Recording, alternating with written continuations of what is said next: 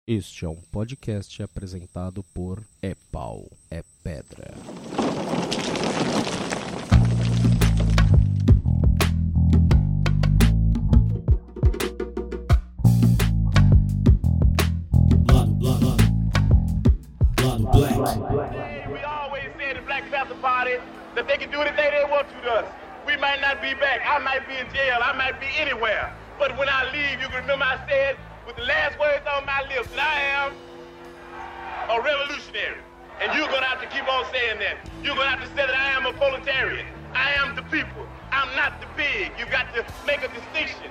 And the people are going to have to attack the pigs. The people are going to have to stand up against the pigs. That's what the Panthers are doing. That's what the Panthers are doing all over the world. Saravá, galera! Aqui é a Luísa Braga e a gente vai começar agora mais um Lado Black. É, no, no programa de hoje, estou aqui com os meninos Rafael Chino Fala, galera. e o John Hazen. Olá, revolucionários. Meu, você quer a gente na lista da BIM mesmo? Porra. É, E nesse episódio, pra, pra gente terminar realmente, terminar de se enfiar na porra da lista da BIM, a gente vai falar um pouco sobre a história, a- o legado, os fatos e não fatos do, do Partido dos Panteras Negras. É um marco muito grande, né? Eu acho que na história da luta pelos direitos civis, pelos direitos dos negros e, meu, uma porrada de, de parada que, se duvidar, a gente vive, vive até hoje, assim. E a gente vai falar um pouco sobre eles, um pouco sobre a origem do partido, as bases ideológicas, o- alguns fatos que aconteceram, a relação deles com, com vários temas, assim, relacionados à negritude. E, meu, o bagulho vai ser louco. Espero que todo mundo saia bem revolucionário desse programa, bem atiçadinho pra fazer revolução. Um monte de pretinho revolucionário, imagina que maravilhoso. É, mas antes da gente começar, vamos pros recadinhos de sempre, que nós somos o lado Black e aí a gente faz parte do É Pau é Pedra, que é um grupo de podcasters colaborativos, somos todos patrões do Anticast. Então, curta a página do lado Black, a do é Pedra, a do Anticast e pague o Patreon para você ficar com a gente na Cracóvia. Além disso, se você não quer pagar o Patreon, mas você gosta do Lado Black, porque você ama a gente, a gente tem um grupo no Facebook também, que é o Lado Blackers, então com o B entre parênteses, como tá na- nas capinhas. Então entra lá, bate na porta, pede pra entrar, que a gente deixa você entrar e vai ter um monte de coisa da hora lá sobre negritude ou não pra você falar e a gente pode se amar lá também. Então, acho que é isso, né? Isso, isso, isso. Uhum. isso. Fala, galera. Rafael Chino, só um recadinho que ficou faltando. O lado Black agora tá com uma novidade, que a gente tá com... A gente tá abrindo espaço pra galera enviar poesia. E a gente tá tendo o privilégio de ter a poesia do Marcelo Caetano, que, cara, manda muito bem. Bom, vocês vão ver. Fica agora com a poesia. Abraços. As meninas pretas e pardas, as meninas negras e pobres, levadas de norte a sul, de nordeste a sudeste, feito carga, não nos navios, mas nos paus de arara, feitas quase como escravas, quase da família, mas não tanto. Para quem mora no quarto dos fundos, a cozinha é a fronteira e sem passaporte não se passa. Ficam lá, até que de repente ganham corpo, carne, curvas, e se a patroa não se dá conta, vem logo o dia em que o senhorzinho chega, joga conversa fiada, começa com charme que vai virando ameaça. Se cede é porque não prestava, se rejeita, mas ah, que besteira, e vê seu corpo vendido, porque já estava prescrito no contrato de trabalho da carteira nunca assinada. Corpo violado, vontade ignorada, sobra só o rosto da moça envergonhada. Se fingirem não ver, ver, continua tudo como antes. Se não puderem esconder que um filho seu deitar com gente que nem consideram gente, que na madrugada, naquele quarto tão pequeno, a menina que era quase como se família fosse, mentia e traía toda a confiança depositada. Isso era coisa de cobra criada, menina abusada, dormia e comia de graça. Tinha até um quarto grande, conjugado, entre a área de serviço, a pia, o tanque e o chão. Da cozinha para lá, assim, a nem fazia questão. O menino jamais faria isso. Deve ter sido enganado, foi enfeitiçado e ganha viagem pra ir pra longe. Vai pra Disney passear com o Mickey e nela eu dou um jeito. Mandado embora, sem direitos, afinal foi justa causa. E vai se acabar nas ruas, nos morros, entre os becos e os gritos de socorro, ainda presos, no meio do caminho entre a garganta e o peito. Nas costas, carrega só as marcas da escravidão que insiste em resistir aos séculos. E a família era quase, mas não tanto.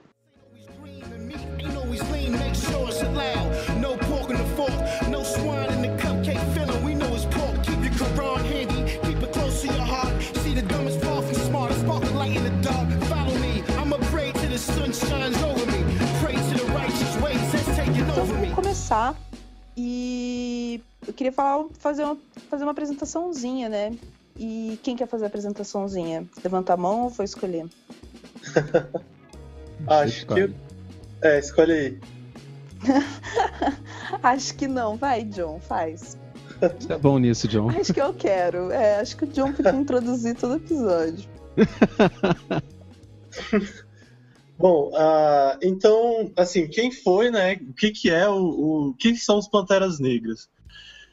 O que a gente chama de Panteras Negras, o nome oficial seria o Partido dos Panteras Negras, e é, a princípio começou como Partido dos Panteras Negras para Autodefesa, que era, foi um, um dos principais movimentos nacionalistas negros dos Estados Unidos, que, que atuou, né, desde o final da década de 60, mais ou menos 67, 68, até o começo dos anos 80 nos Estados Unidos, e que chegou a ter é, uma representação fora dos Estados Unidos, que foi na Argélia, de 69 até 72.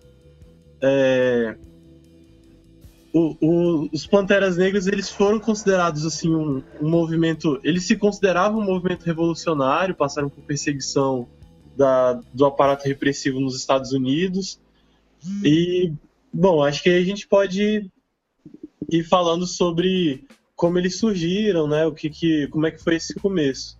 Sim, Mas, pode. mas basicamente foi esse movimento de, de defesa das comunidades negras nos Estados Unidos. Pode Sim. dar, falar da origem, assim? Ah, sim, sim. Bom, ah, eu acho que para entender essa origem do Partido dos Panteras Negras, é preciso entender um contexto bem específico dos Estados Unidos, que é o da situação dos negros no norte e no oeste dos Estados Unidos. Eu acho que, a- acho que a questão negra no sul dos Estados Unidos é, é mais familiar pra gente, assim, porque a gente vê isso muito em filme, ou sendo representado na TV de alguma maneira. É, no sul dos Estados Unidos, depois do fim da escravidão lá, e até mais ou menos a década de 60, vigorava é, um conjunto de leis que eram chamadas de leis Jim Crow, que eram as leis que instituíam a separação, a, a segregação racial nos estados do sul dos Estados Unidos. Então, eram as leis que definiam que as escolas eram segregadas, que os transportes públicos eram segregados, os restaurantes, os espaços públicos eram separados por raça. É, e no sul dos Estados Unidos também tinha uma, uma cultura de violência muito estabelecida contra os negros. Tanto que é no- nos estados do sul que, vão, que vai surgir que vão surgir muitos dos movimentos suprematistas brancos, tipo a Ku Klux Klan, né, o KKK. Uhum. Como uma estratégia de sobrevivência, né, como uma reação a essa segregação legal e a violência que, que os negros sofriam, muitas famílias negras saíram do sul dos Estados Unidos, né? Tem um, tem- a gente tem depois da- do fim da escravidão um êxodo de negros do sul dos Estados Unidos para o norte e para o oeste. Então, para cidades como, por exemplo, Chicago no norte ou para o estado da Califórnia no oeste, foram muitos negros saindo do sul fugindo dessa perseguição. É, E é, e é nesse período que começa também o processo de guetificação nas cidades fora do sul dos Estados Unidos, porque enquanto no sul a segregação acontecia por força de lei, no norte uma série de políticas de eh, distribuição do espaço urbano foram responsáveis por separar negros e brancos. Então, Sim. É, não, eu só queria fazer tipo um parênteses, que é legal a Aham. gente relacionar assim que durante todo esse êxodo, por mais que nas- na, história dos Estados Unidos, quando a gente aprende, né, de maneira geral, a gente vê esse período de separação entre o norte e o sul como o norte sendo um todo é muito mais tolerante e tal, né? Essa imagem, a pouca imagem que a gente tem desse período, né, em termos de relações dos Estados Unidos, é, isso não é tão, isso não é realidade. Acho que é, é legal a gente pensar isso também. Por mais que não houvesse aquela separação ferrenha, que nem é, ilegal e, e institucionalizada que nem tinha no Sul, o, o Norte ainda assim tinha problemas. E, e pensa que toda essa leva de negros é, indo do sul pro, pro norte não necessariamente era bem quista e obviamente a- os estados e as, e as cidades e as instituições tinham que achar a sua maneira de proteger a sua branquitude do mesmo jeito que eles que eles têm que se proteger contra os latinos e contra os islâmicos o- o- os muçulmanos agora então é toda uma cadeia de reação que vem da sociedade branca para oprimir, reprimir aquela população negra, assim, em pleno Sim. século XX. Sim, totalmente. Inclusive, a gente não pode confundir o movimento ab- abolicionista com o movimento antirracista. O Uhum. norte dos Estados Unidos tinha, por diversos mo- motivos, assim, por diversas razões, uma, é, uma forte tendência abolicionista, mas isso não significa que o movimento abolicionista não pudesse ser também racista. E a mesma coisa se repete no Brasil, né? Não, não são coisas que se confundem. Mas, enfim, é, esse sentimento racista ele existia no norte dos Estados Unidos e ele se revelou, por exemplo, nas políticas habitacionais do dos governos Roosevelt da, da década de 30 e começo da década de 40, que na hora de definir as políticas de financiamento da compra de imóveis, é, impe- impedia a compra de imóveis em vizinhanças brancas por famílias negras. Isso era uma das diversas políticas que tinha, né? E isso acabou gerando a formação dos guetos nessas cidades. Então, beleza. é, assim começa esse processo de segregação é, no- no- na experiência geral dos Estados Unidos. É, e na década de 60, como a gente sabe, né, começam, ou melhor, ganham força e, e chegam a, a, a ter um relativo sucesso os movimentos de, de luta pela, pelo fim da segregação racial nos Estados Unidos. E aí tem aquelas figuras famosas, tipo Martin Luther King, Malcolm X, Stokely Carmichael, que vão ser figuras importantes nesse processo de derrubada das leis de Jim Crow. E aí, só para dar uma contextualizada nisso, é, essas leis de Jim de segregação racial, segregação nas escolas principalmente, elas já tinham sido julgadas inconstitucionais desde a década de 50, só que elas só foram. é, essa determinação da inconstitucionalidade só foi imposta no sul dos Estados Unidos na década de 60 por causa da luta desses movimentos de, é, de luta pelos direitos civis dos negros. E é, no, no, no contexto desse movimento de luta por direitos civis, é, ganha muita ênfase os movimentos de é, luta não violenta, né? Principalmente Uhum. encabeçados Uhum. pelo Martin Luther King. Que eu acho que a gente ainda deve fazer um episódio só sobre ele, porque tem muita confusão sobre o que de fato significa essa não violência nele, que de fato significa o pacifismo, né? Mas enfim. É, Só que quando acaba, quando ah, as leis de Jim Crow são de fato é, revogadas por todo o país e acaba o sistema de segregação, a, a gente tem políticas forçadas de reintegração nos espaços públicos do Sul, ah, os movimentos de, de luta a partir da não violência começam a perder força, eles começam a se desarticular e a, a reintegração, ou melhor, a integração, né, ela não tem uma contrapartida em termos de melhoria das condições econômicas da população negra. Então, aquela população que vivia nos guetos no norte que vivia segregada no sul, apesar dela não ter mais formalmente nenhuma. é, ela não está dentro de uma hierarquia racial legalmente, ela continua no, nos, nos estratos mais baixos da, da sociedade, em termos econômicos. Assim. Hum. É, se mantém sendo comunidades muito pobres, muito, muito marginalizadas, excluídas, e também alvo da violência policial, que vai Até ser um porque- elemento importantíssimo aí.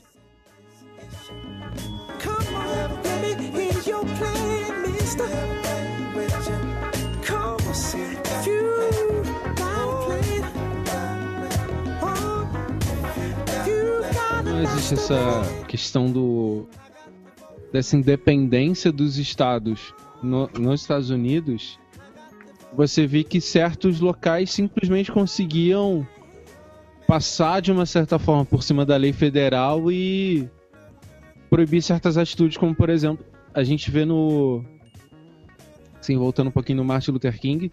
Você vê nesse último filme dele até demonstrando isso, a questão de que a galera, apesar de existir a liberação do voto, apesar de existir o reconhecimento do voto, o presidente meio que ficava numa sinuca de bico para poder fazer valer essa lei em certos estados. Sim. Uhum. Então, por essa independência dos estados, eles conseguiam uma autonomia muito maior para poder segregar a população negra sem ter uma represária federal. É, Inclusive, É o que acontece, é, só pra, tipo, poder trazer Aham. um pouco pra, pra o que tá acontecendo agora, por exemplo, com as leis é, contra transgêneros nos Estados Unidos, que tá, tá saindo Isso. agora uma série de leis para coibir o direito dos, dos transexuais. Então, é, é uma tática é, muito utilizada pro- pelo poder reacionário para conter avanços que, em momentos de em momento de luta, sabe? É, então, e eu acho, não sei, eu não sei analisar o quão, o quão bom isso é, mas é um é uma ferramenta muito utilizada nos Estados Unidos pelos estados assim e pelo status quo para manter as coisas em ordem. Sim, inclusive a gente pode perceber naquelas fotos da década de 60, quando teve o processo de, é, de integração das escolas, é, aquelas cenas de, de crianças negras indo para a escola e sendo achacadas por uma multidão branca, assim. E quem está fazendo a defesa dessas crianças normalmente é o exército. Então foi preciso que o governo federal dos Estados Unidos intervisse nos estados, colocando forças federais para poder garantir que a, as determinações da Suprema Corte fossem obedecidas pelos estados. Uhum. Então tem sim muito forte esse movimento dos estados se, se rebelarem a partir da, da afirmação da autonomia dos estados, né, contra decisões de nível federal. E aí Sim. principalmente estados do sul, né? Sim, e desse contexto, é, os negros, obviamente, não ficaram passivos, assim. é, e, e foi. E, e dentro, e dentro dessa atmosfera que começaram a surgir várias teorias e várias maneiras de, de contra-atacar e de, de garantir os seus, seus direitos e também de se proteger contra aquela violência, porque, querendo ou não, o Estado por si só não, não tinha in- inclinação nenhuma em dar suporte para a comunidade negra nos Estados Unidos. E não só negra, né, mas a não branca. É, então, então, a partir desse, é, dentro desse, desse cenário, várias teorias surgiram e uma delas foi o nacionalismo negro. É, que a partir de, de várias figuras assim e, e discursos que prezavam prezavam a, a priorização do, do negro e uma, separa, uma separação mesmo e Aham. inclusive eles chegaram a reivindicar territórios né tipo nos Estados Sim. Unidos ter toda É. uma, uma es- hierarquia uma estrutura Aham. O, o nacionalismo negro é uma, é uma vertente política, assim, né, bastante antiga nos Estados Unidos, que é, tem as suas raízes no, no século XIX ainda, principalmente com o Martin Delany, que era um cara que pensava essa noção de reconstruir um sentido de nacionalidade vinculado à etnia, à raça, né, tipo a cor da pele. E aí, é, muita gente considera que esse nacionalismo negro ele seria um resultado do próprio sistema escravocrata, porque já que é, nas, nas fazendas e nas, nas fábricas, sei lá, tipo, no- onde a mão de obra negra era utilizada como escravo, é, rolava muito de misturar diferentes etnias e diferentes nações africanas para evitar rebeliões, essas coisas. A gente vê isso muito na, na história brasileira também, né? E por causa disso, os negros, se eles quisessem se organizar politicamente, eles precisavam encontrar algum, alguma marca de pertencimento grupal que não fosse aquelas formas antigas que, que eles traziam da África, né? A língua, a, a tribo, a nação, isso já não servia mais. Então a ferramenta que eles tinham para encontrar uma identidade política era na raça. E aí então a, a- dentro do próprio nacionalismo negro vai ter diversas vertentes diferentes que vão, por exemplo, algumas delas vão defender um retorno à África. E aí então é, tem movimentos negros nos Estados Unidos que é, se propõem a comprar terras na África para trazer gente dos Estados Unidos voltando para a África para construir uma nação negra livre lá. Uhum, Enquanto outros vão defender assim que um pedaço dos Estados Unidos seja negro, sim. né? Tipo, que tem um território negro dentro dos Estados Unidos. E uma vertente que, era, que é mais próxima dos Panteras Negras e mais próxima também do, do Malcolm X é a ideia de se constituírem comunidades negras e que essas comunidades negras sejam, na medida do possível, autossuficientes e autorreferentes, né? Que elas criem suas próprias leis, que elas criem sua própria organização, ainda que dentro do, do território dos Estados Unidos, né? Com Uma um certo grau de autonomia. Pode falar isso. É uma coisa que acontece muito em alguns locais do, do Oriente Médio, onde você é julgado não pela. Você não existe necessariamente uma. Ou até em locais que existe uma lei civil. É, não existe necessariamente uma lei civil. Você é julgado quanto à sua religião, por exemplo. Se você é católico, existem leis específicas para você e você é julgado ou dentro das leis da sua religião ou pelos você só pode ser julgado pelos próprios católicos. É, porque isso tem na Constituição dos Estados Unidos, é, que não explícito assim dessa maneira, Uhum. mas ele fala que você tem direito a, a um ser julgado pelos seus pares. de é, para você ser julgado pelos seus pares. E então e isso pode ser interpretado de diversas maneiras, né? Tanto que dentro do a gente vai comentar sobre isso, mas dentro dos Panteras Negras eles reivindicavam, e isso era uma das coisas que eles reivindicavam, que eles não eram julgados na sociedade naquele momento pelos seus pares. E então eles faziam es- essa, esse apontamento para pedir um, um tribunal negro, por exemplo. Aham, sim. É, então, o modelo de nacionalismo negro que o, o, o movimento dos Panteras Negras assumiu num primeiro momento era justamente esse de buscar autonomia e autorreferência dentro das próprias comunidades negras, né? Formando uma rede de comunidades negras por todos os Estados Unidos. Mas, é, antes da gente falar propriamente disso, acho que é, vale a pena a gente falar sobre um, um fenômeno que é muito comum no Brasil, que rola muito aqui, e que a gente é, ganhou muita repercussão nos Estados Unidos ultimamente, que é da violência policial contra negros e negras, é, seja lá quanto aqui, né? Ah, por, que isso é, é, por que é importante falar disso? Porque o Partido dos Panteras Negras ele surge como uma reação à violência policial. É, a ideia do, do partido vai surgir quando é, um garoto chamado, um cara chamado Matthew Johnson foi assassinado pela polícia em, uma- em um, em um subúrbio de Oakland, na, na Califórnia. E aí, por causa dessa, desse assassinato, aconteceu uma revolta né, da população que era majoritariamente negra naquele, naquele, naquele bairro.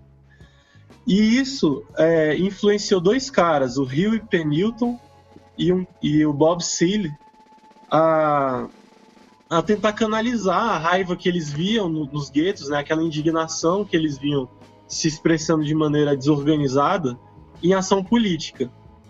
Os dois já eram muito envolvidos com política, os dois tinham participado né, do- dos movimentos é, de luta pelos direitos civis, eles tinham sido muito inspirados pelo Malcolm X e, e viam numa trajetória de buscar movimentos que fossem mais radicais, isso considerando que os movimentos que apelavam para não violência é, tinham é, não vou dizer assim vencido, né, mas tinham se tornado hegemônicos dentro da, da luta política nos Estados Unidos.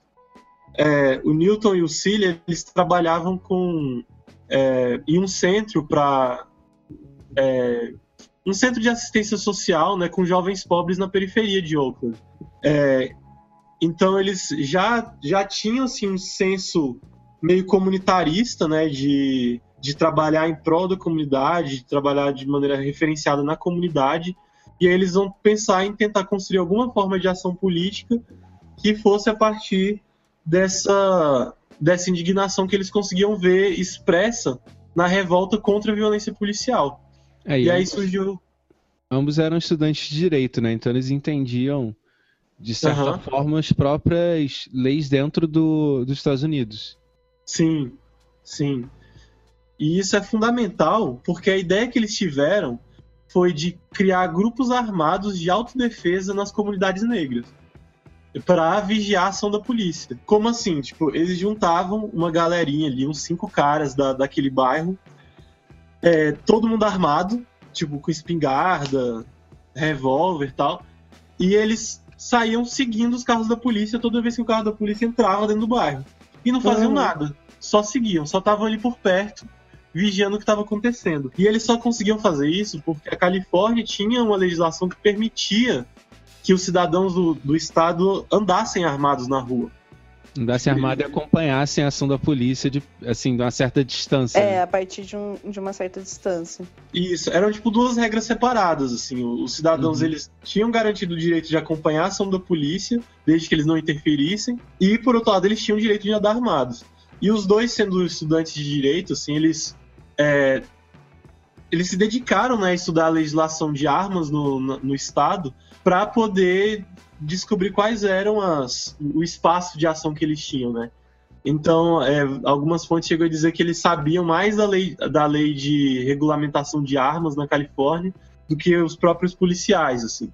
Então, às vezes a Uhum. polícia tentava fazer alguma coisa contra eles, né? E eles ameaçavam tipo, de processar a polícia, chegaram a processar policiais e tal. E aí um- uma, uma curiosidade que eu achei interessante é que as primeiras armas que o Newton e o Cilly compraram, eles compraram com dinheiro que eles arrecadaram vendendo o livrinho vermelho do Mao Tse Tung para estudantes da Universidade da Califórnia. Eles, eles compraram várias cópias do livro que tinha acabado de ser lançado e venderam para os estudantes da universidade para comprar as armas deles. Uhum. Bom, é, e, aí- daí, e daí a, a- esses grupos de autodefesa foram ficando muito famosos, né, pelo, pelos Estados Unidos. As pessoas começaram a ouvir falar deles e começaram a achar a ideia interessante.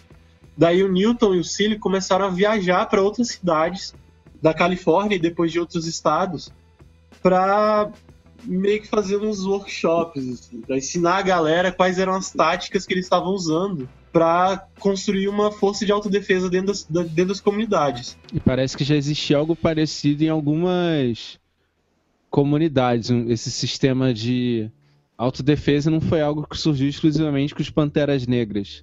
Parece que já existia algum tipo de movimento em outros locais parecidos, sacou? De Sim. proteger a população contra a ação policial. Aham. Inclusive o nome do, do, do movimento, né, o partido, porque é, no começo, nesse momento aí que a gente está falando, era Partido Partido de Autodefesa Panteras Negras. E o nome Panteras Negras vem de uma de um outro movimento que é um cara que ficou muito famoso no, no movimento dos de luta por direitos civis, que é o Stokely Carmichael. Ele estava organizando em alguns estados do sul um movimento que tinha como símbolo uma pantera negra. Uhum. E, er- e eram também movimentos de autodefesa em alguns, em alguns lugares. E aí, isso também é. Esse, esse, essa tendência da autodefesa, né, essa, essa ideia de, de criar milícias de autodefesa dos negros para os negros, é claro, autodefesa, é, tem origem também nas aproximações que, que ah, fazendeiros e fazendeiros negros no sul dos Estados Unidos tiveram com o Partido Socialista, o Partido Comunista dos Estados Unidos na década de 30, né, que eram é, um partido de, de esquerda radical, né, com tendências revolucionárias, que chegou a, a, a ter muito contato com, com camponeses negros que tinham que ainda mantinham relações com donos de terras brancos que reproduziam as relações escravocratas no sul. Então essa essa forma de mobilização de comunidades de autodefesa é bem mais antiga do que os próprios Panteras Negras, mas foram eles que expandiram isso para um movimento organizado de alcance nacional. Uhum. E isso é interessante, que eles não eram assim. Era um movimento de autodefesa que tinha também um embasamento teórico, tanto é, do socialismo, Aham. bem grande, né, cara? Pois é. Uhum. O movimento já surgiu com esse certo. é, uma certa conexão. Mas ele é, ele é considerado, acho que, uma das primeiras organizações revolucionárias de, de combate é, focado em raça, assim, com, com um viés igualitário em raça, se eu não me engano, assim. É, então, desde o princípio, os Panteras Negras se qualificam e, e carregam para si um viés revolucionário e socialista, assim, acho- essa Sim. influência é bem, bem clara. Afinal de contas, o, o John até já falou, eles começaram, compraram as primeiras armas vendendo livrinhos do mal. Eles leram os livros, Aham. assim, eu acho. Eu acho, né? Sim, não. Inclusive, esse livro vermelho do Mao Tse Tung se transformou em leitura obrigatória do, do partido, assim, né? Todo mundo que entrava no partido passava por uma formação na teoria marxista-leninista e no maoísmo a partir do livro vermelho.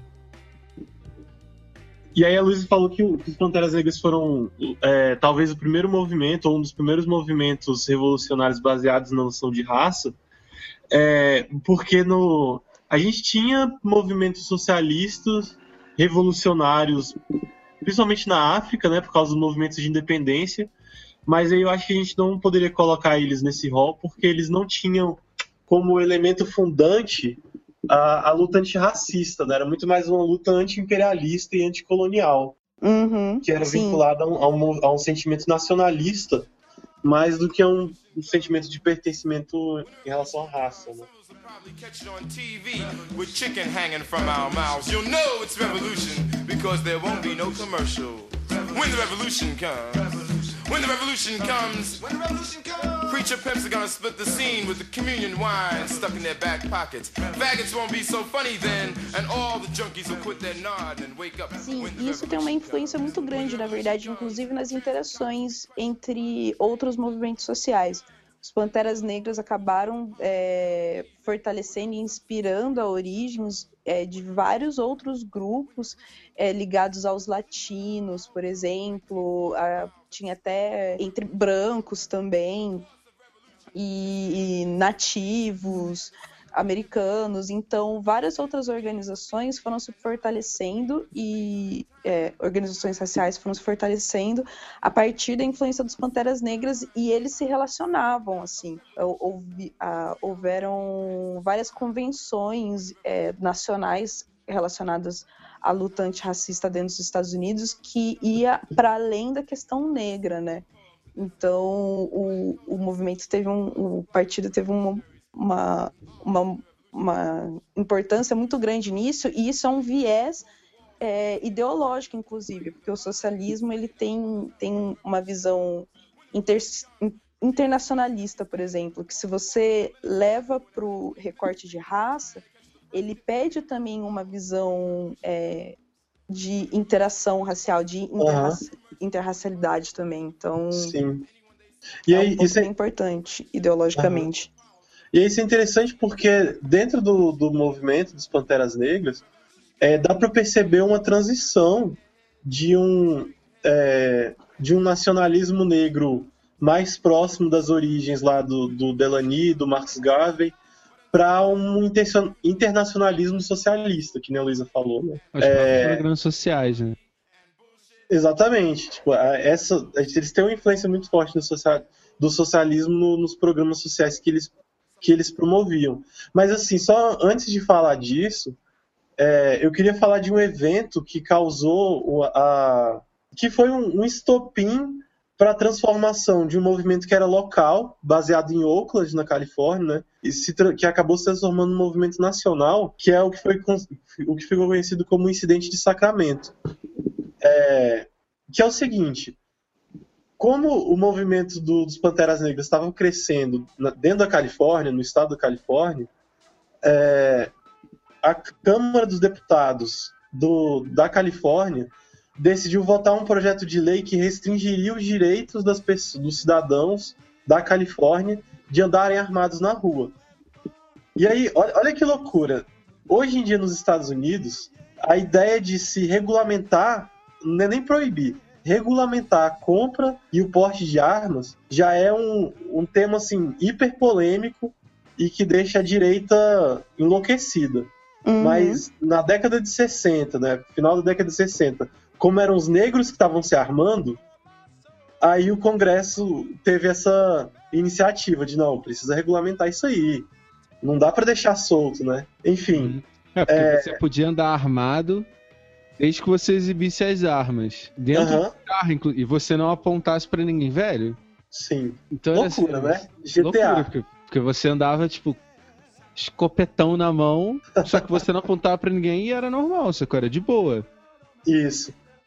E, e aí, o, como a Câmara dos Deputados do- da Califórnia ia votar essa lei que restringiria os direitos de porte de armas, é, os Panteras Negras organizaram uma. fizeram uma mobilização para ir acompanhar a votação, para fazer pressão para que a lei não passasse. Só que aí qual foi a merda? Foi todo mundo armado para dentro do Congresso. aí o- a polícia, né, os deputados piraram assim completamente, né? Tem esse, esse monte de negro entrando aqui dentro, todo mundo armado, invadindo a, a sede do governo da, da Califórnia. E aí começou uma um, um- não foi um desentendimento, né? começou um conflito mesmo entre a polícia e os, e os militantes do- dos Panteras Negras, em que acho que uns 30 deles foram presos. Uhum. É Sim. tipo isso, né? Uns 30. Inclusive, o próprio Newton foi um dos que foram presos nesse, nesse É, incidente. Foram. Acho que foram rolando vários conflitos ao longo do. daquele ano, não? Ele foi preso nesse incidente. Eu acho que ele foi preso nesse incidente. Se não foi ele, foi, foram várias outras lideranças importantes. E ele Sim, foi preso sim, não, tipo, ele logo foi depois, sim. sacou? É, é isso. Mas o importante desse incidente de Sacramento é que, por causa da resposta da polícia, da dimensão da resposta, da violência da resposta, o, o movimento dos Panteras Negras passou a ser conhecido no, no país inteiro e vários outros, é que eles chamam de capítulos, né? Várias outras é, subdivisões do partido começaram, ou vários outros diretórios do partido começaram a ser criados em cidades espalhadas pelos Estados Unidos. Então, Sim. em poucos anos, o, o grupo chegou até a ter 5 mil pessoas filiadas ao partido. Sim, e um- isso é uma, uma característica é, muito importante também da gente observar sobre o, o Partido dos Panteras Negras, que eles, eles tiveram um- uma capacidade de expansão e uma visão de expansão muito boa. É, eles sabiam se aproveitar e fazer e fazer posicionamentos muito fortes como esse, assim, tipo, o John fala assim, ah, eles fizeram a cagada de armados, mas isso é justamente um posicionamento muito forte, eles sabiam que ia dar merda. É, eles não Sabia. foram na inocência, né? Exatamente, eles sabiam que ia dar merda, eles sabiam que todos iam presos mesmo, que, que se não fossem mortos, né? Aham. É, só que eles sabiam dar, por exemplo, para os jornais as notícias que os Sim. jornais gostariam de ter. Que, o, que eu, o que eu vejo, por exemplo, como uma pequena falha do movimento no Brasil. Acho que a gente não sabe fazer bons posicionamentos assim é, de mídia. Uhum. E eles tinham muito essa noção muito forte, e eles estudavam melhores maneiras e os melhores posicionamentos que eles podiam fazer. Aliás, o movimento negro nos Estados Unidos é, é sensacional nesse sentido. É, um exemplo disso é que eu imagino que muita gente conheça a história da Rosa Parks, né? Sim, Aquela senhorinha negra que se recusou a, a dar lugar no ônibus para um branco. Então, ela não foi a primeira mulher a fazer isso. Poucos meses antes, tinha rolado de uma outra mulher fazer exatamente a mesma coisa, de um branco é, pedir para ela mandar ela sair do lugar dela ela se recusar. Só que era uma moça jovem e que, se eu não me engano, ela era mãe solteira, alguma coisa assim. Ou não era mãe, era simplesmente solteira. Mas o fato de ser uma mulher jovem solteira fazia com que ela não fosse a, a melhor garota propaganda, digamos assim, do Uhum, movimento. sim. Então, por uma questão de política de respeitabilidade, o, os, é, o movimento negro dos Estados Unidos naquela época, naquele momento, preferiu não usar o exemplo daquela mulher e esperar acontecer de novo com uma velhinha, uma senhorinha frágil, tal, que pudesse ser uma, uma cara para o movimento, né? Pudesse dar uma é, um rosto mais simpático, assim, para a opinião pública dos Estados Unidos. Uhum. Pelo que parece, assim, existe esse-. Lá existe esse, esse movimento de entrega ao movimento. Você faz as coisas sem pensar assim, ah, vou ser preso, vou ser morto. A galera ia pra, tipo assim, beleza, posso ser morto, mas a gente tá aqui pra isso, sacou? Aham. Era um- uma pressão tão gigantesca, uma pressão tão pesada, que a galera se entregava de corpo e alma, literalmente, sacou? Mas eu acho que também tem muito a ver com uma, uma noção comunitária muito forte, assim, que nem o John falou no começo. Eles tiveram que se unir de alguma maneira, é, devido à impossibilidade de se unir enquanto etnia originária da África. E a identidade que eles, que eles encontraram foi a identidade de raça e eles assumiram. Tanto que a gente já falou isso algumas vezes. O quão forte é essa identidade de raça e de comunidade racial nos Estados Unidos para os negros que a gente também não tem aqui. Que Não é tanto uma questão de, ai, a- acho que essa, assim, essa entrega ela é muito mais fácil quando você age dentro de um coletivo e não na sua Uhum. individualidade, sabe? Aham. Quando você entende que você é parte de um todo, de um movimento muito maior do que você mesmo, né, cara? Uhum. Acho que isso que ainda falta aqui. Você tem muito processo individual, mas não tem essa noção de todo, de comunidade racial. Acho que é uma coisa que a gente está construindo mais agora, assim. Uhum. É, eu acho que não construindo mais agora, porque obviamente esse movimento é, seria desqualificar toda um- uma história do movimento negro no Brasil. Mas acho que a gente está começando a exercer isso melhor agora, enquanto comunidade negra. A gente tem se agrupado mais, a gente tem discutido mais entre nós, tanto que acho que até uma semelhança seja esse resgate, não uma semelhança, semelhança como se fosse algo natural, acho que justamente vem do exemplo dos Panteras Negras é, é a gente está assumindo aqui para a gente a necessidade de nós termos conversas e atitudes e deliberações e estudos exclusivos dentro de uma comunidade negra, de você ter grupos específicos de discussões para isso, isso faz parte dessa noção do todo da nossa necessidade de auto-organização, tá ligado? Aham. Uhum. Eu acho que não é nenhuma falha, assim, por si só nossa. Acho que é mais uma questão. Assim, não foi uma, uma culpa do movimento negro brasileiro. É toda uma questão histórica diferente. Apesar de eu achar que a história dos Estados Unidos é muito próxima à nossa nesse ponto, aham. existem diferenças cruciais que fazem o nosso movimento ser bem diferente do deles. Aham. É, e, e também, assim, é, houve, houve no Brasil uma política deliberada para evitar é, a mobilização negra, assim. A gente teve poucos, poucas experiências bem-sucedidas de mobilização que conseguiu resistir para além de, de poucas pessoas, né, aos ataques do aparato repressivo do Estado. Uhum. Sim. né? Tem, tem a proibição de sociedades negras foi uma constante até bastante dentro assim, do século XX. Lado, lado, lado. Lado black. from the things I wish to be. Tell me not that I'm fanatic for the things I feel inside. They are flowers of oppression, born of pain. I cannot Bom, mas é, voltando para os Panteras Negras, né? Depois desse incidente em Sacramento e, e- com a expansão do partido, eles vão ter uma aproximação cada vez maior com, com o pensamento socialista, é, que já tinha, que já era, já dava para perceber as, as, já dava para perceber algum início desse, dessa aproximação no programa dos 10 pontos que é que data do começo do movimento ainda, da década de, é, de 67, o programa dos 10 pontos. Uhum. Alguém quer ler aí quais são esses 10 pontos? Pode ser. Tá bom. É, vamos lá. Queremos liberdade. Queremos o poder para determinar o destino da nossa comunidade negra. Queremos emprego para o nosso povo. Precisamos acabar com a exploração do homem branco na comunidade negra. Nós queremos moradia, queremos um teto que seja adequado para abrigar seres humanos. Nós queremos uma educação para o nosso, põe- nosso povo que expõe a verdade e natureza da decadente sociedade americana. Queremos uma educação que nos mostre a verdadeira história e a nossa importância e papel na, atuação- na atual sociedade americana. Nós queremos que todos os homens negros sejam isentos do serviço militar. Nós queremos o fim imediato da brutalidade policial e assassinato do povo preto. Nós queremos a liberdade para todos os homens pretos mantidos em prisões e cadeias federais, estaduais e municipais. Nós queremos que todas as pessoas pretas, quando trazidas a julgamento, sejam julgadas na corte por um júri de pares do seu grupo ou por pessoas da comunidade pretas, como definidos pela Constituição dos Estados Unidos. Nós queremos terra, pão, moradia, educação, roupas, justiça e paz.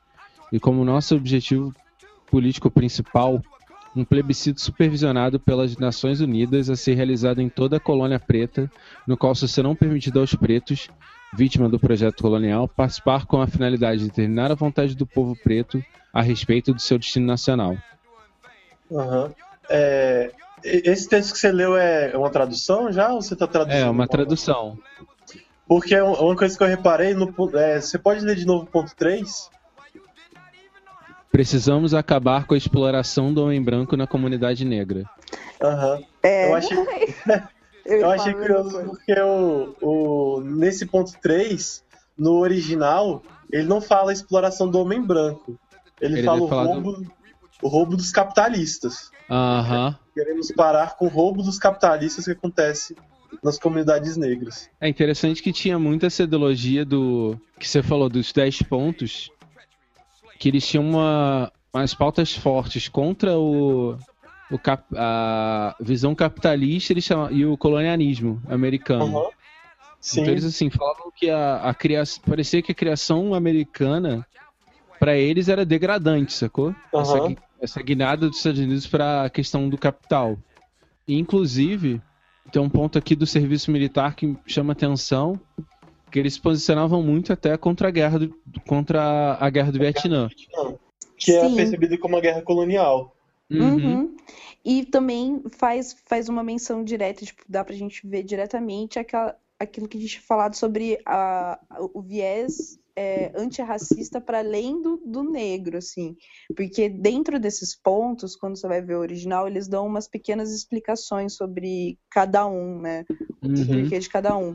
E, e eles expõem o quanto não faz sentido que eles, enquanto negros, vão pro outro lado do mundo passar matar pessoas é, de outra raça que, que também estão sendo vitimizadas pelo governo americano em prol de um governo que, que inclusive mata pessoas de outra da, os seus nativos dentro Aham. do seu território. Então eles fazem todo esse esse esse recorte.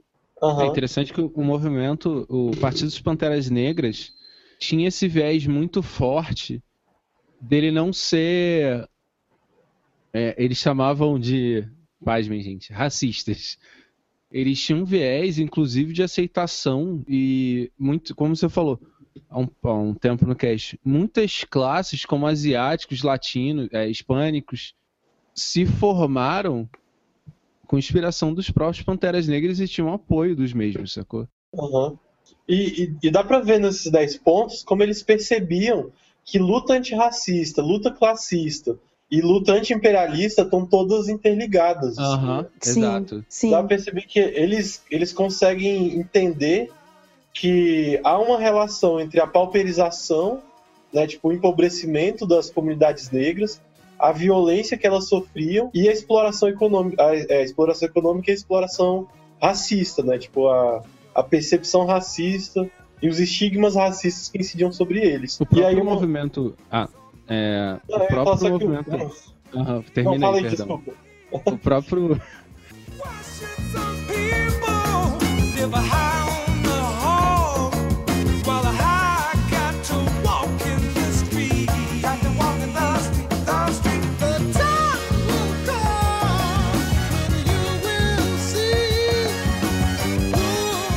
própria questão do movimento antirracista não ser o mesmo do movimento anti-abolicionista mostra isso.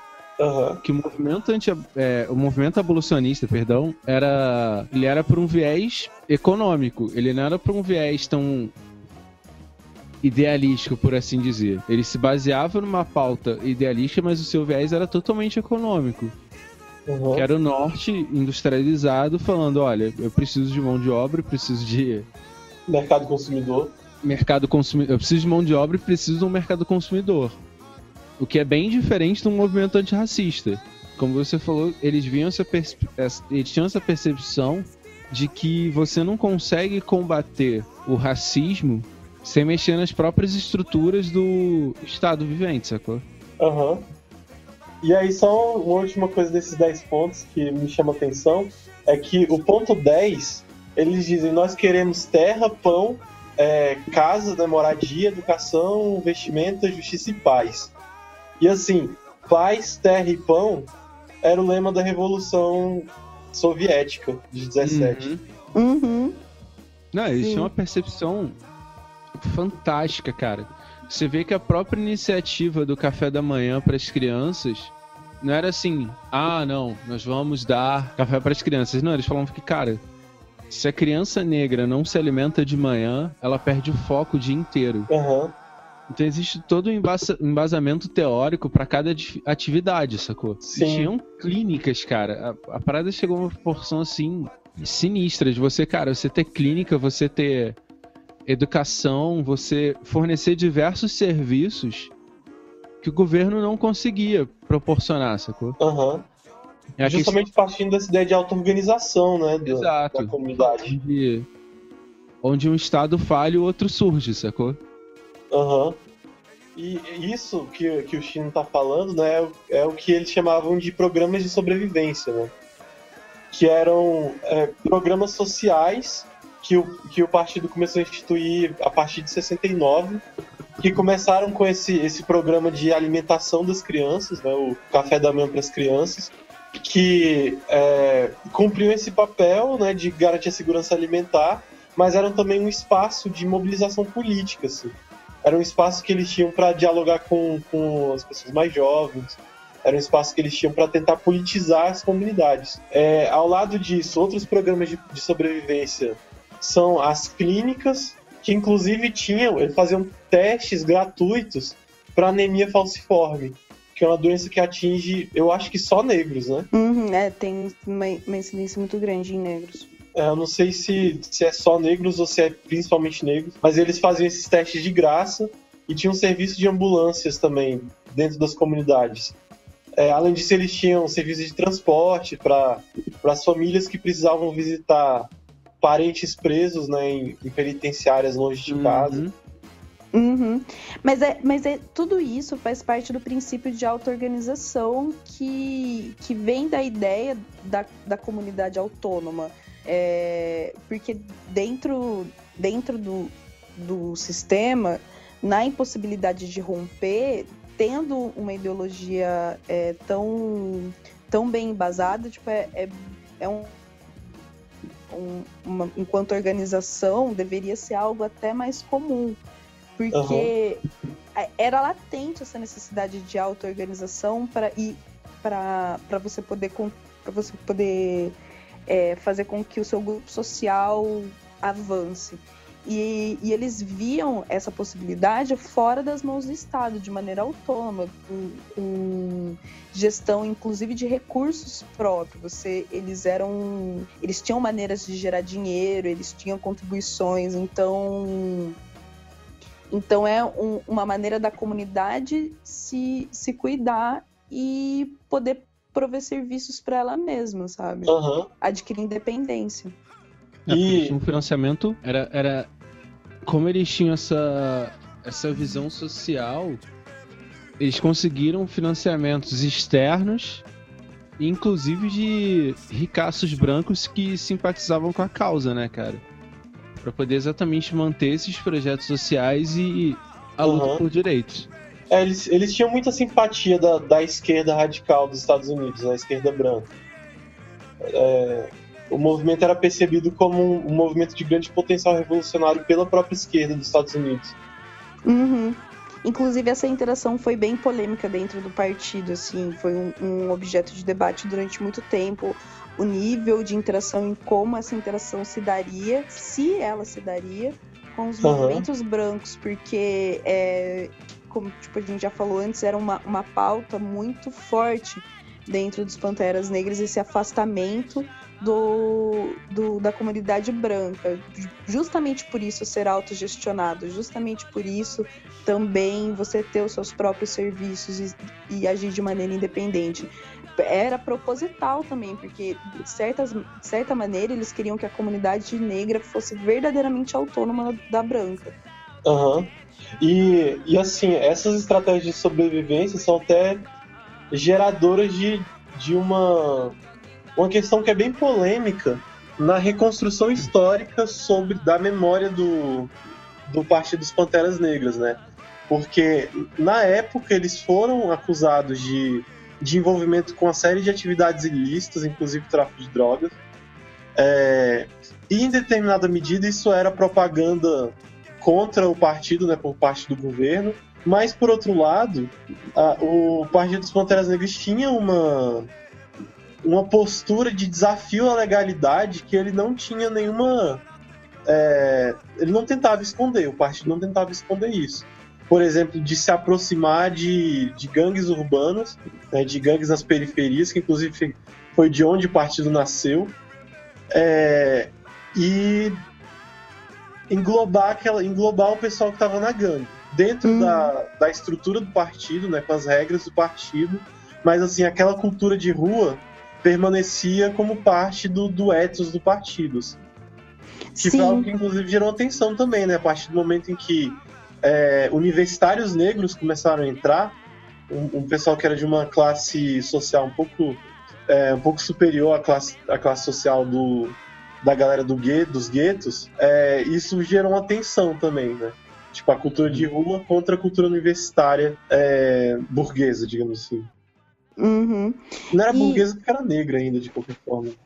É, mas é, é importante destacar isso porque essa, esse, que nem você falou, é, inclusive dentro da, do- da ressignificação é, do, do partido, né, em termos do que a gente aprende, que essas atitudes foram efetivas e elas também tinham um viés ideológico, porque sabendo o quanto a situação de gangues era prejudicial para a própria comunidade negra, tipo, você Aham. ter você ter jovens envolvidos com violência, envolvidos com drogas, não é bom para sua comunidade.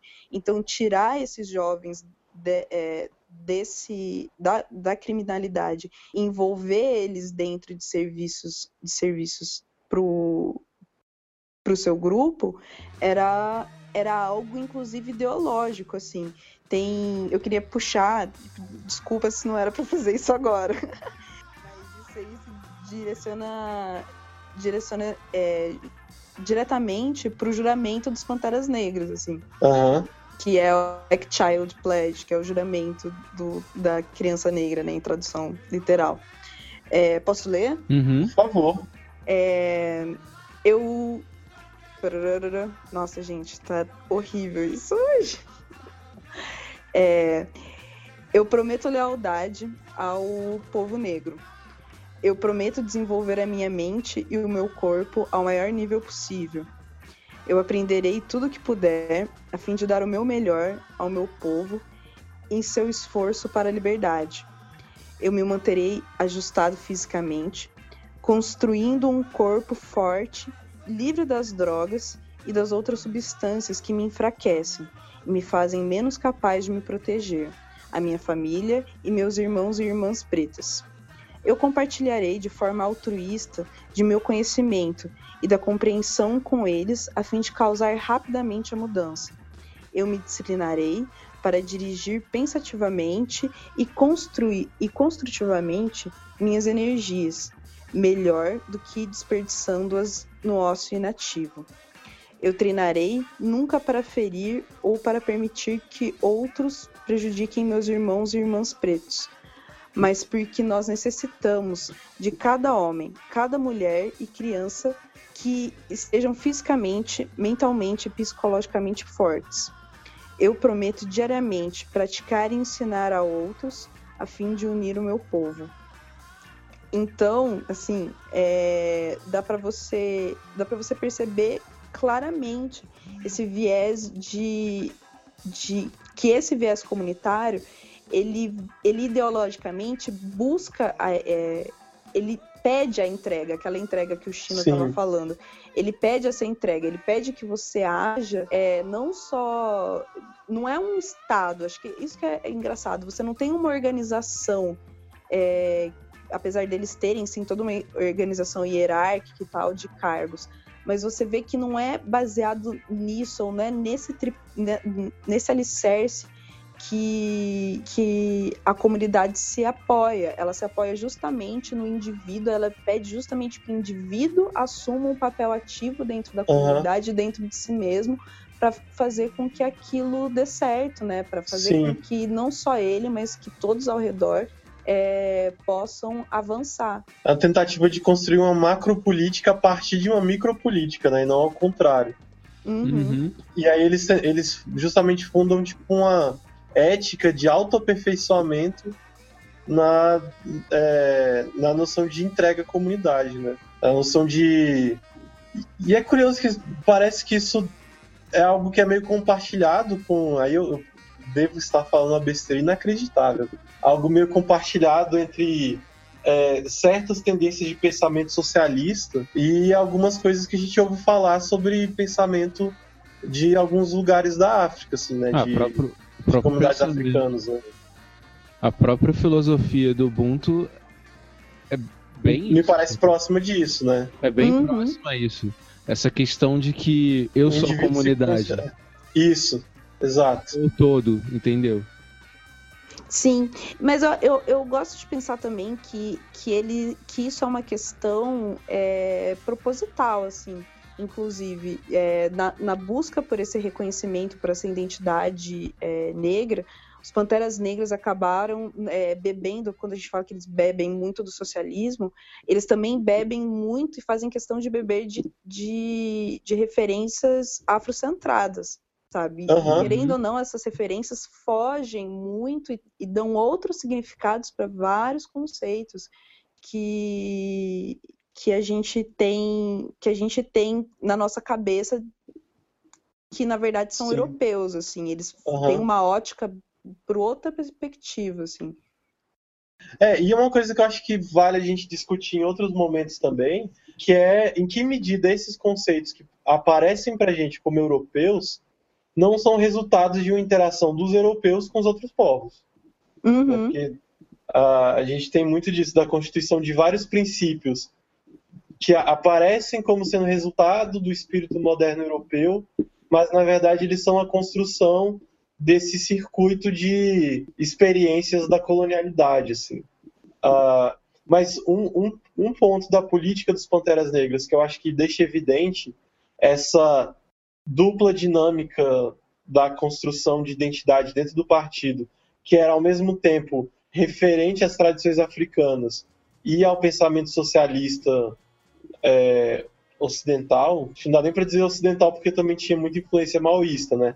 Mas pensamento socialista. É na questão das creches. Eu não sei se chegaram a ver isso. Mas uhum. a, o, e aí isso tem muito a ver com, com a própria discussão de gênero dentro do partido, que eles também fizeram, né?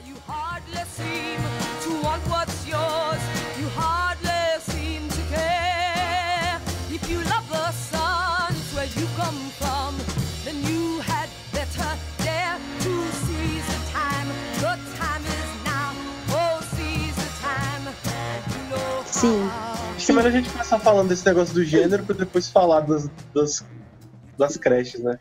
Sim, até porque essa discussão de gênero dentro do partido, é, ela tem dois vieses, assim. Ela tem esse viés que você falou, é, que vem das creches, que vem do, do, do suporte é, institucional dado à mulher negra, como parte uhum. do, da, da, da comunidade, né, de serviço comunitário, mas também tem a relação, é, a relação realmente de gênero dentro do partido, como ela se dava, como ela foi trabalhada, e inclusive isso é um ponto de, de muita discussão, assim, é, dentro, dentro das teóricas mulheres que, que vieram do, do, do partido. Porque é, é importante citar que dentre todos, toda essa, essa história que a gente está falando, que a gente falou até agora, é, é muito evidente a falta de figuras femininas de históricas, digamos assim, que vêm no, que, que ficam é, que ficam gravadas e que fazem parte da história oficial do partido. Você tem muito e muito destaque às figuras masculinas de maneira quase predominante. Assim, teve que é, haver todo um resgate das mulheres que, que compuseram o partido, sendo que na década de 70 é, elas já eram mais da metade dos integrantes do partido uhum. do Partido dos uhum. Panteras Negras.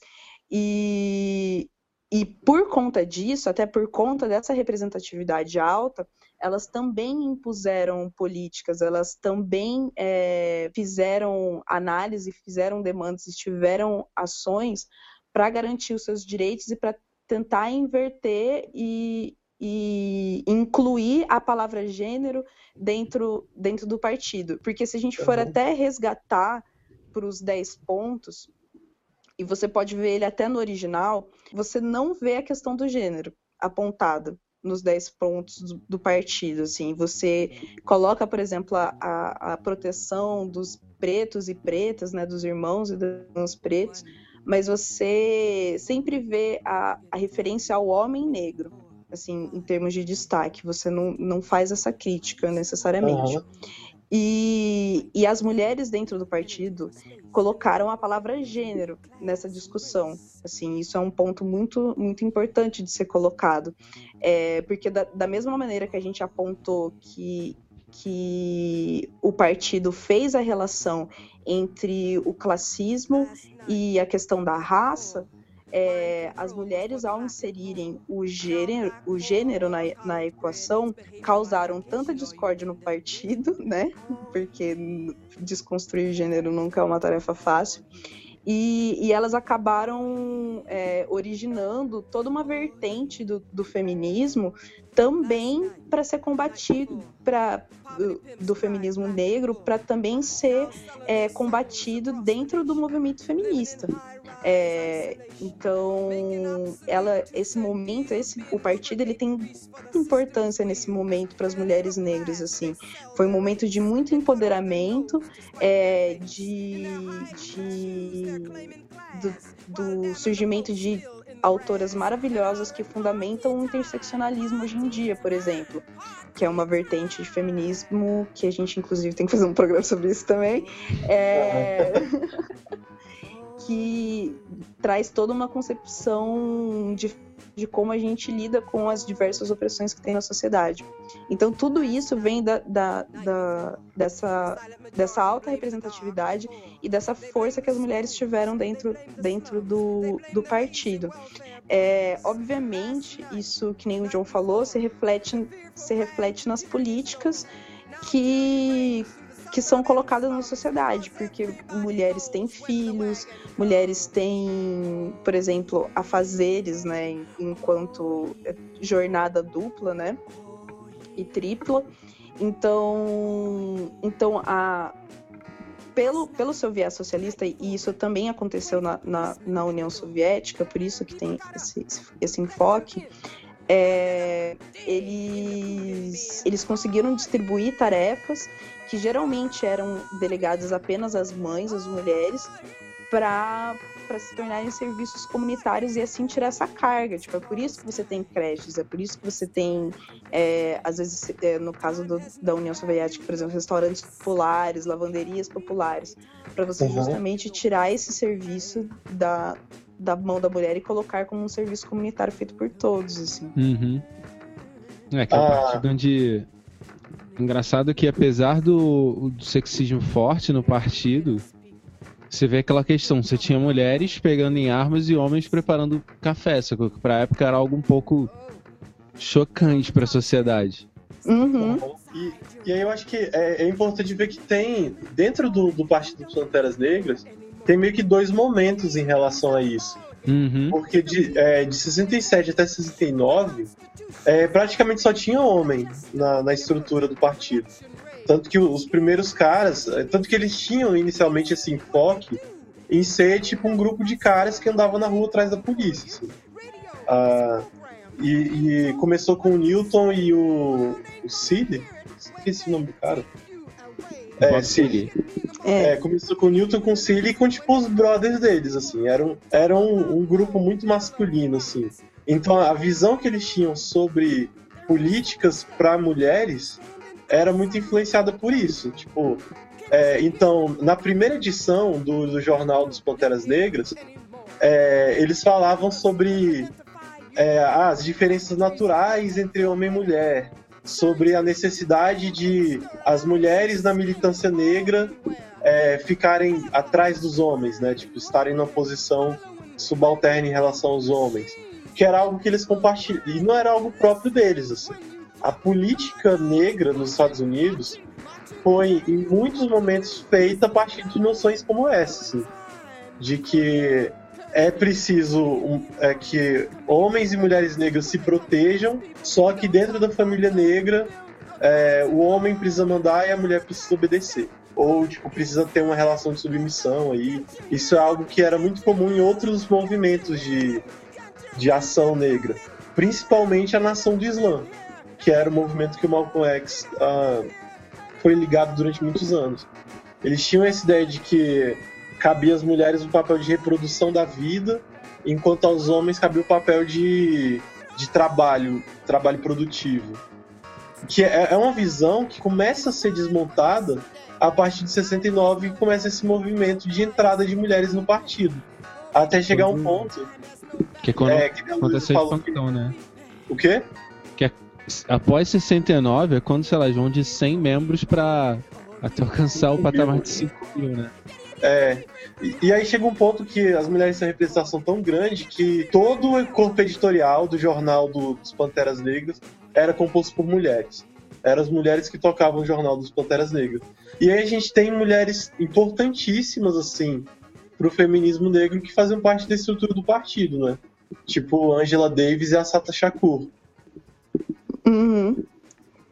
Sim, é, a Angela Davis, na verdade, se eu não me engano, ela não era oficialmente do partido por um tempo, assim, é, mas, mas é, ela teve, ela teve uma importância muito grande. Só que dentre, dentre a Elaine Brown também, só que dentre essa- essas relações, é, é importante destacar, tipo, que nem o John falou, que apesar dessas figuras importantes, dessas mulheres importantes e todas essas funções que as mulheres tinham dentro do partido, a relação in- individual ainda era muito enviesada em- é, dentro do machismo, assim. Tem até uma fala muito muito da hora da Elaine Brown que ela fala assim que o, o partido o partido tinha com certeza um tom muito chauvinista e então a gente tentou mudar ele para criar é, papéis de gênero em que mulheres é, carregariam armas e homens cozinhariam para as crianças. É, a gente conseguiu superar o machismo? Claro que não. É, como eu gosto de dizer, a gente não achou esses irmãos no céu revolucionário, né? Essa frase é muito. Essa frase é muito maravilhosa.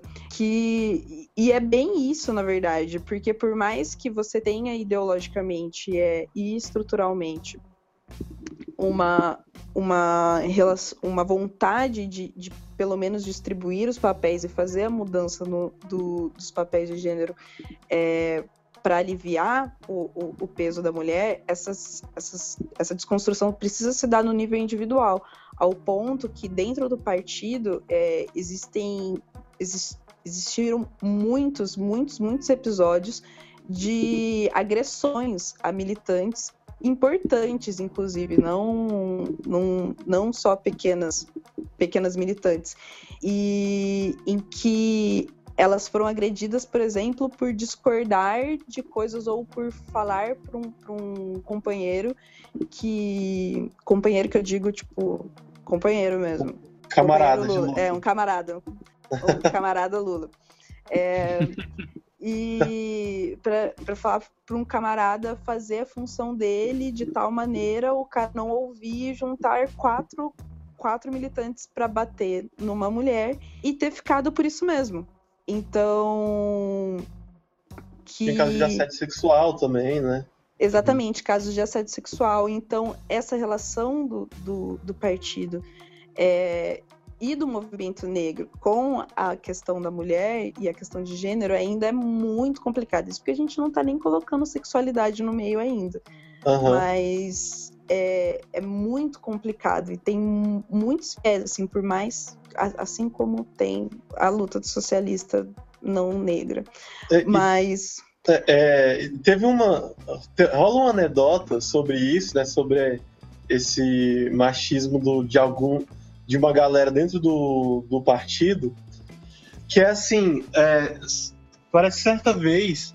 Vários membros do Partido dos Panteras Negras no- em Nova York foram presos de uma vez. E aí então o partido ficou desfalcado para algumas ações que eles tinham planejado. E aí uma galera de Oakland, que era o lugar onde tinha o lugar onde surgiu os Panteras Negras, né? Eles saíram de Oakland e foram para Nova York para ajudar a galera nas ações que eles estavam planejando lá.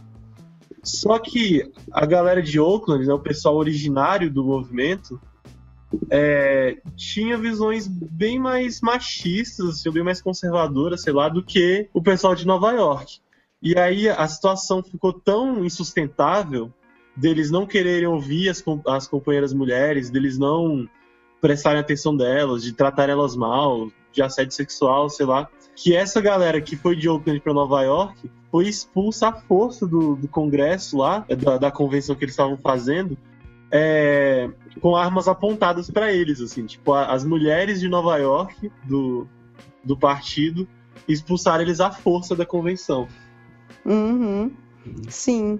Era o segundo, acho que era Nova York era o segundo maior centro.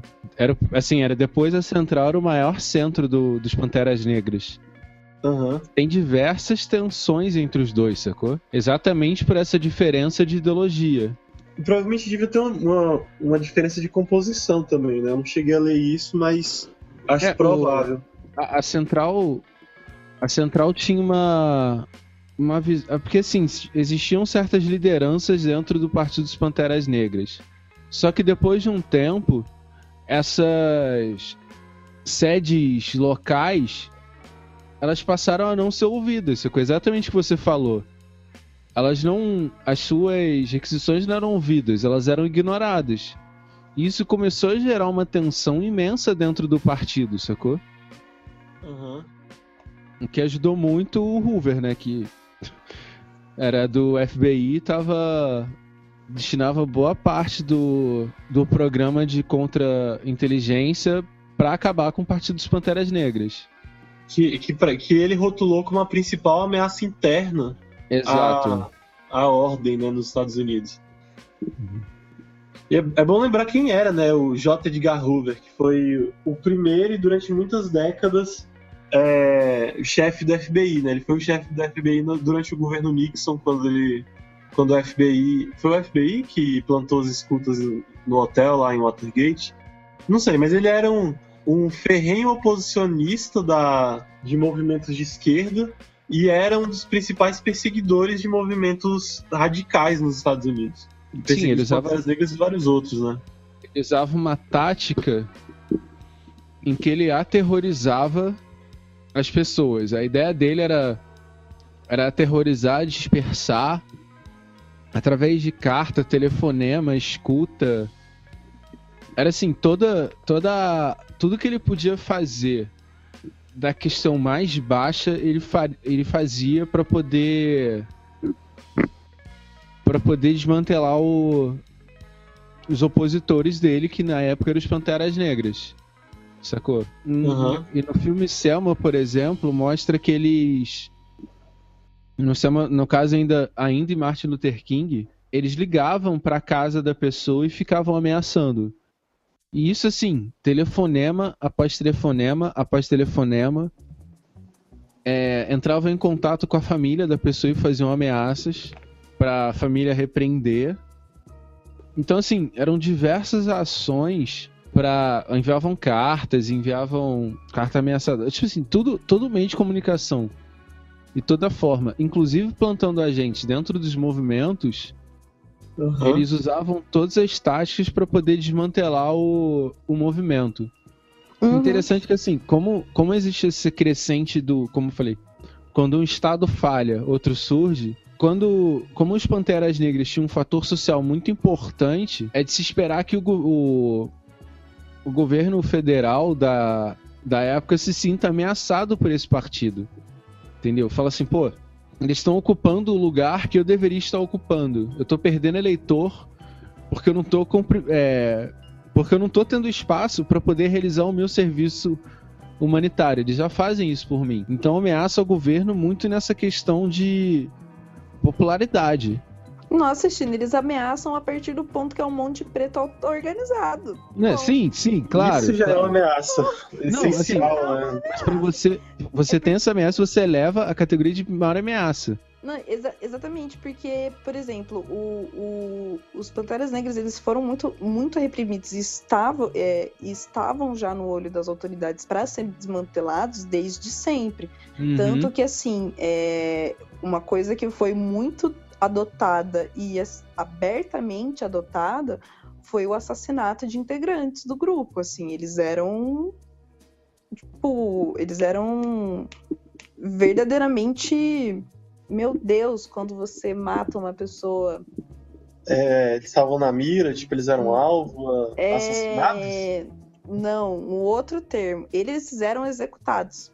Ah, Uhum. sim. eram verdadeiras execuções mesmo.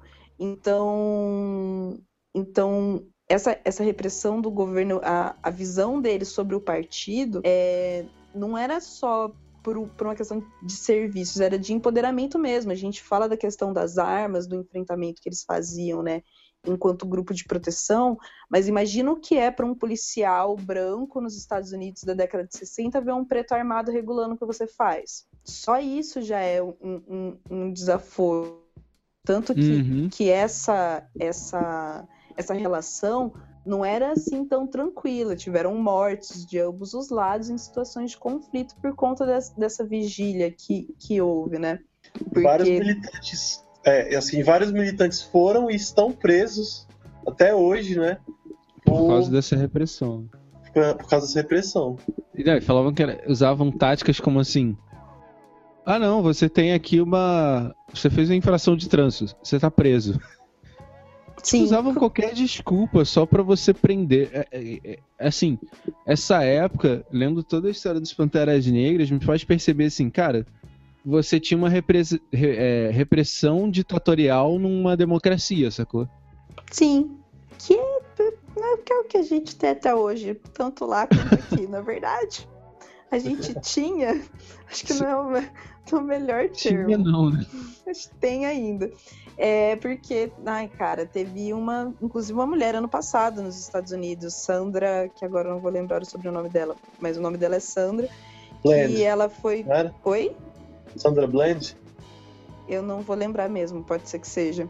Mas que ela foi presa porque ela se recusou a sair do carro por conta de uma seta que ela não deu, que o policial parou ela, não contente de dar a multa, queria que ela saísse do carro, porque ela estava fumando um cigarro, e ela acabou presa e quatro dias depois ela estava morta. Por conta de um- uma seta que ela não deu. Então, isso, isso é um cenário que ainda acontece, infelizmente, que é uma das maneiras de repressão do Estado para com um grupo social, assim. Tanto aqui no Brasil, que a gente teve esse ano, não, acho que não faz nem dois aqueles guris que foram mortos com 115 tiros dentro de um carro. E Aham. nenhum deles era remotamente ligado com o tráfico ou qualquer outra coisa. Então, essa, essa repressão física a partir da violência e do encarceramento é, não acabou lá, né? Infelizmente, mas era um- uma das, das marcas que geravam mais revolta, assim. Uhum. Só que além disso, é, é interessante falar que eles ainda faziam, que nem o Chino até citou, tipo, uma sabotagem dentro do grupo mesmo, assim.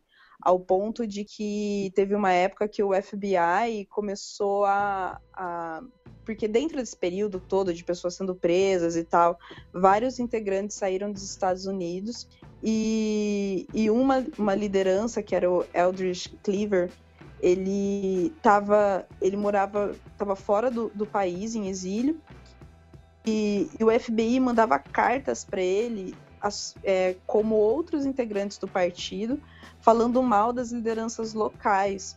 É, então, falando mal do Newton, na verdade. E justamente para desestabilizar a estrutura do partido por dentro, né? Não, não só através dessas, dessas repressões mais visíveis, assim.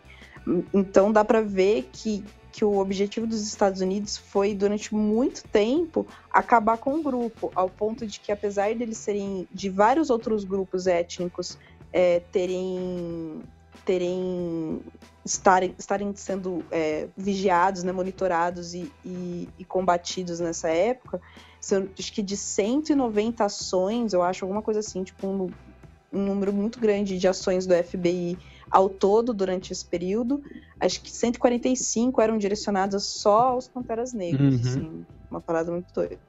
E, e outro caso, assim, foi do.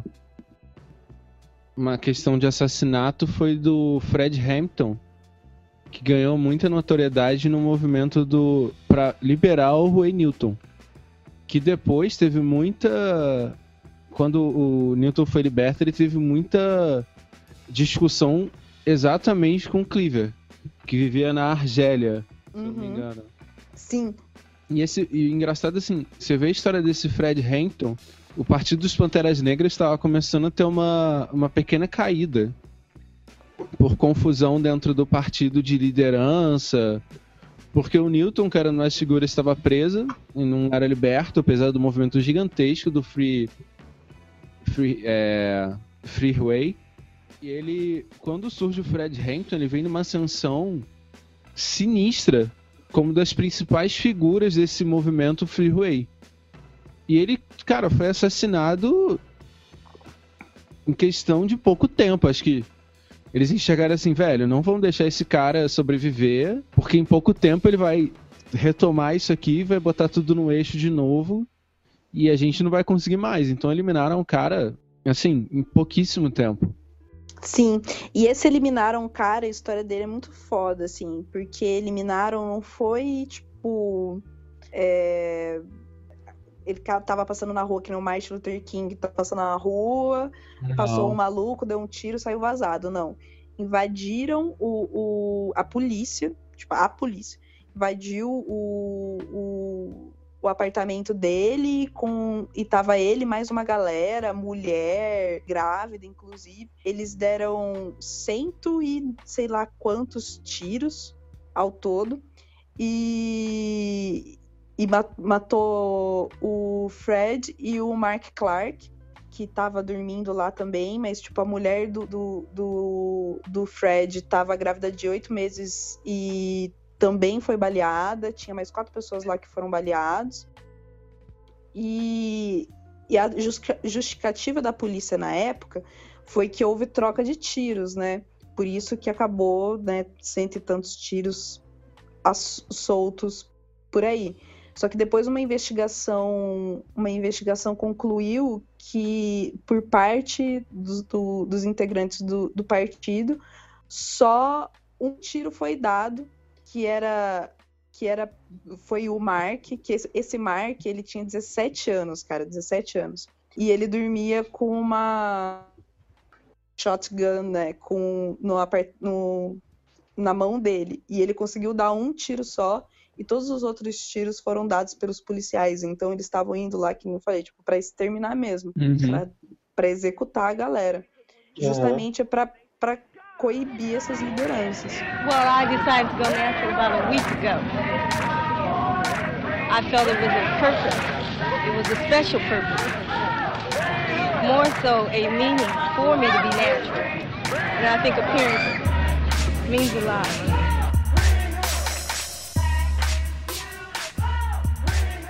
Aí a gente veio com isso, assim, houve essa questão. Só que logo depois o. O partido, assim, ele teve altos e baixos, mas depois teve a liberação do. Pouco, depo... Pouco tempo depois, eles conseguiram a liberação do, do Newton. Só que depois disso, cara, eles nunca mais conseguiram ter. ser o que eles já foram, sacou? Porque o Newton era idolatrado, mas era um cara que passou boa parte do tempo em que o partido começou a crescer o cara tava na cadeia. Tipo, quando ele foi preso, tinha, sei lá, 100 membros. Agora eles tinham 5 mil. E com isso, e com as investidas do, do FBI, aí que o partido começou a entrar em verdadeira decadência, sacou?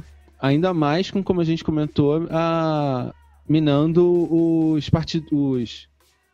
A própria diretoria do partido restringiu o poder das administrações locais por exemplo, de Nova York, a de Chicago, que era muito forte. Então, com isso, o partido começou a entrar em decadência. E foi acho que em 71 ou 72 eles tentaram a prefeitura de Oakland. Só que a estratégia deles foi, cara, desmantelar todo o partido pelo país, trazer todo mundo para Oakland para tentar tentar a prefeitura, que era o o Bob como prefeito e a Elaine Brown como vaga na Câmara Municipal. Só que essa Uhum. tentativa, como ela fracassou e você tinha desmantelado todo o partido, e e isso deixou a galera de Nova York, por exemplo, que já tinha uma tensão imensa.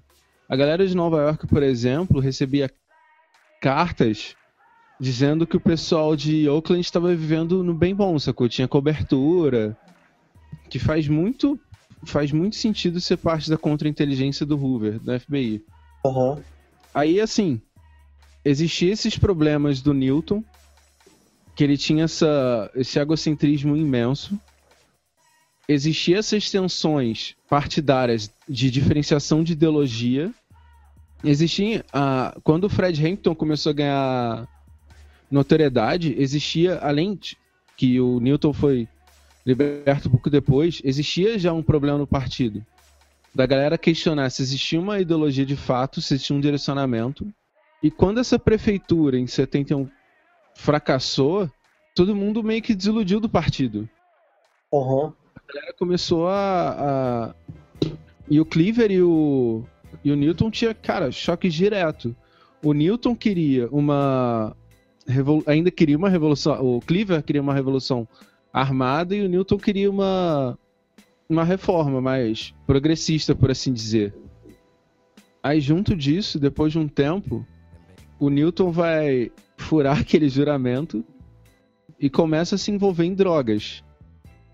E como o Newton era uma figura quase messiânica dentro do partido, isso tira muito o- o- a credibilidade. Que apesar de ser um partido que tinha uma visão coletiva, existia uma liderança muito forte. E uma dependência muito grande dessa liderança.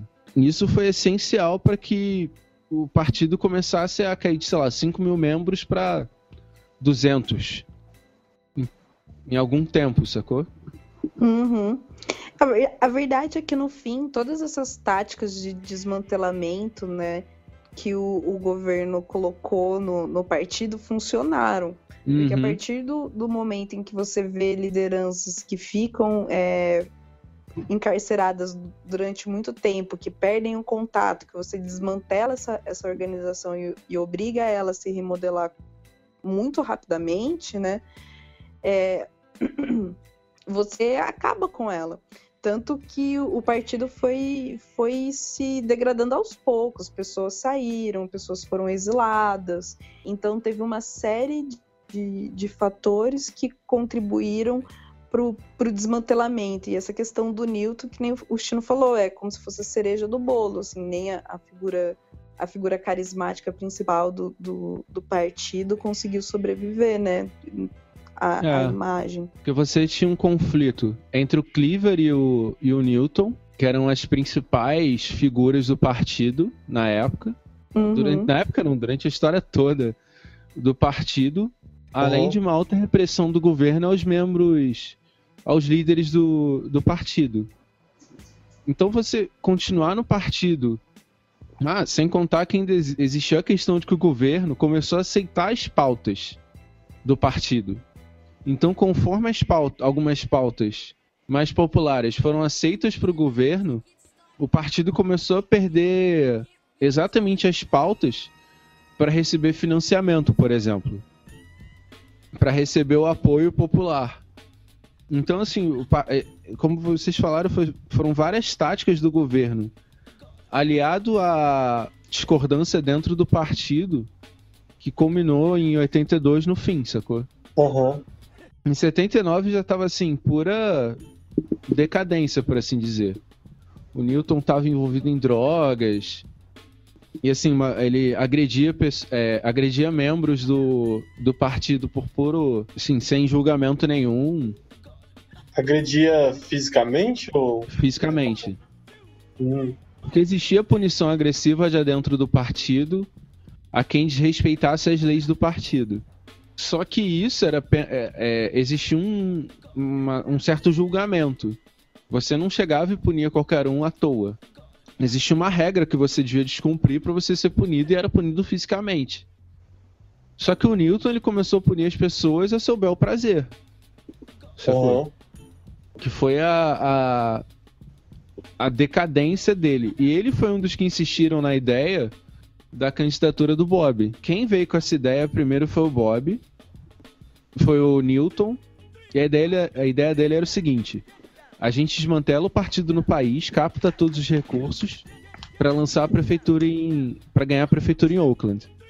O Bob era contra, e a solução entre os dois foi que isso era temporário. Só que depois de você desmantelar todo um, toda uma estrutura pelo país inteiro, colocar tudo numa cidade, e ainda assim você perde, porque era quase certo a candidatura, quando você perde, você entra na descrença total do partido, sacou?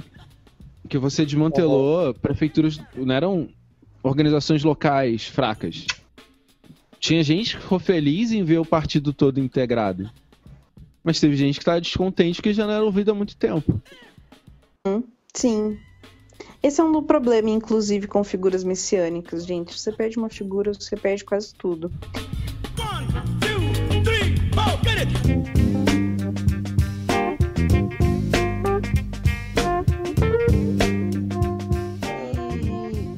depois desse fim, assim, todo, uma coisa que é uma fala que eu acho muito interessante, que é ela explica o fi- ela fala sobre o fim e também sobre o legado do, do Panteras Negras, que explica um pouco da situação atual dos Estados Unidos, assim. O Cleaver deu uma entrevista é, um ano antes dele morrer que ele falava assim: é, aconteceu que o governo americano cortou a cabeça do movimento de liberação negro é, e deixou o corpo ali, armado. É por isso que existem agora todos esses jovens Bloods, é, Bloods, as gangues, né? Por aí. É, eles têm toda a retórica, mas eles não têm a direção política. Eles têm as armas. Então, isso faz muito sentido, assim, porque que nem a gente falou, o, o governo, ele foi muito preocupado em, em acabar com as lideranças do movimento, em, em deixar o movimento pela cabeça, só que o movimento é orgânico, assim, por mais que, que estruturalmente você acabe com o partido, quando você acaba com uma figura como Newton, uma figura como Cleaver, e, e todos os outros que tiveram que sair do, do, do país, ou que ainda estão presos, inclusive, é, você deixou todo um movimento órfão e não organizado. E a- as pessoas não vão simplesmente jogar as suas arminhas fora e voltar para suas casas, né? Elas vão tentar se reorganizar. Só que daí a, a manutenção do, do- da ideologia, né, que segurava muito da, moda- da moralidade do partido e das pessoas do partido também se perde junto com as lideranças, né? Toda essa questão da comunitária, toda essa questão de educação, de você de você do seu objetivo enquanto indivíduo e enquanto sociedade é se tornar melhor e não só a defesa pela defesa ou a comunidade pela comunidade sem direção nenhuma, né? Que é o que a Aham. gente tem hoje. Uhum. É, quando você vê essa questão da, das gangues, porque você. A, a ideologia das armas foi pregada durante muito tempo. Só que ela tinha um, um caráter, por assim dizer, pacífico, bem diferente do que a gente. Só para deixar claro para algumas pessoas, bem diferente do que a gente tem aqui no Brasil, das pessoas que são a favor de arma. Aquilo não é um movimento pacífico. Lá Né? nos Estados Unidos, os Panteras Negras tinham um movimento, em essência, de ser um movimento pacífico. Usar a arma era em última instância. Era mais uma representação do que uma questão agressiva. Apesar de alguns membros desejarem sim uma revolução armada. Mas você não queria aquela arma para você se proteger a qualquer momento. Era uma questão que você precisava se proteger da própria repressão do Estado. Só que quando você implica essa ideologia de armas durante muito tempo, fica esse resquício. E como vocês falaram, é, acabou ficando um resquício dessa ideologia das armas, mas sem a base que controlava mesmo. Uhum. Sim. E tem, tem um- uma outra entrevista do Bob que, que ele deu em, em 96, que também fala, fala dessa, dessa questão, assim, e também revolucionária, né, que o partido tinha, e, e também do porquê que o, o governo partiu para cima deles, assim. Que eles falam que justamente o. Ele fala que justamente o, o partido dos Panteras Negras era tão perigoso e precisava ser desmantelado é, porque ele era uma revolução real. Ele tinha fundamento, não era uma revolta qualquer, assim.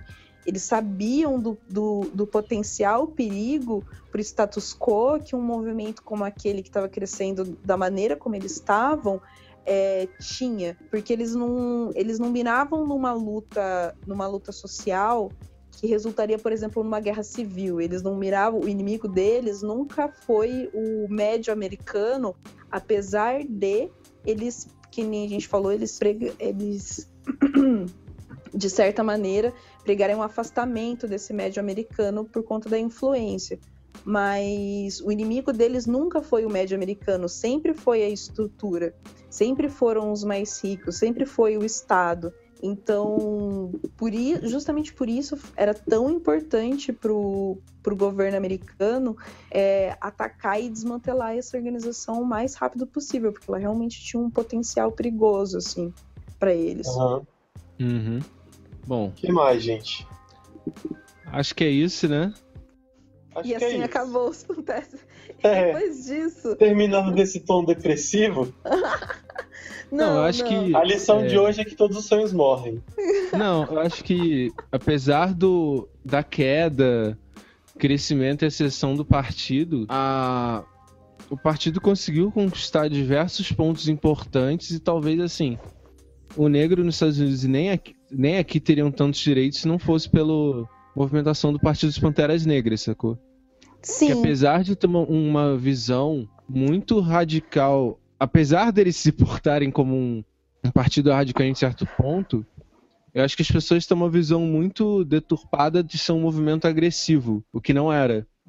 Pelo contrário, sacou? Tinha uma toda uma ação comunitária e uma visão importante de cidadania mesmo, sacou? Sim. E, e por mais que tenha acabado do jeito que acabou, né? Que nem onde todos os sonhos morrem, na verdade.